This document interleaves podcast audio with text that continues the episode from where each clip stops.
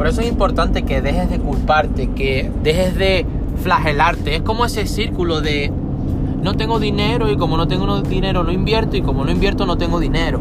O es como ese círculo cuando te levantas, eh, hoy estoy de mal humor y por eso no gano dinero y no ganas dinero porque estás de mal humor.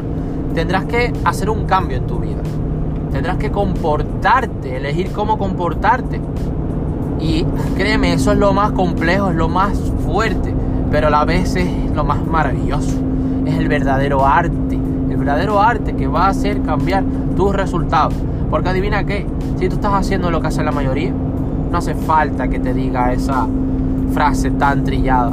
Si tú estás haciendo lo que hace la mayoría, ¿qué esperas obtener? Lo que la mayoría qué? La mayoría obtiene. Ahora bien, si tú decides, y cuando digo una decisión, hablo de una decisión que toma menos de 5 segundos. La verdad que es algo tan, tan, tan rápido que puede cambiar tu vida. La decisión de hacer o no hacer. La decisión de me esfuerzo o no me esfuerzo. La decisión de peleo por ello o no peleo. La decisión de estudio o no estudio. La decisión de aprendo o no aprendo. La decisión de me hastié, me cansé, me rindo. O la decisión de me cansé, me hastié, continúo. Y persisto hasta ganar. No quiero participar. Quiero dominar. No quiero competir. Quiero pelear por mi cuota, por mi comisión.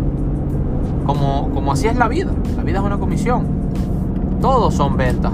Tus hijos son una comisión, tu familia es una comisión, los amigos que conoces son una comisión. Quizás en la Biblia lo llamen bendición. Si quieres, si quieres puedes también asimilarlo de esa forma. El todo es que es abundancia y es lo que tú negocias, lo que tú acuerdas es lo que tú obtienes, no lo que tú quieres.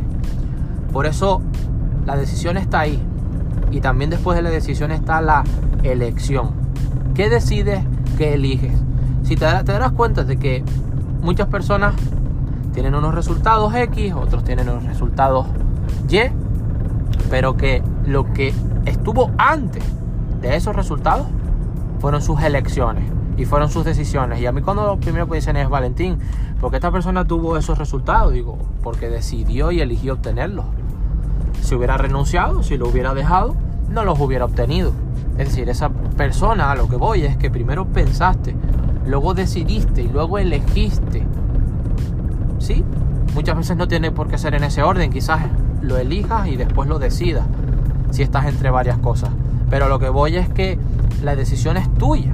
Eres tú, no es tu padre, no es tu madre, no es tu amigo, no es un familiar, no es un tío, no es el vecino del quinto, no es nadie. Eres tú y en ti recae la responsabilidad. Eso es lo más maravilloso del éxito. Que las críticas son solo eso.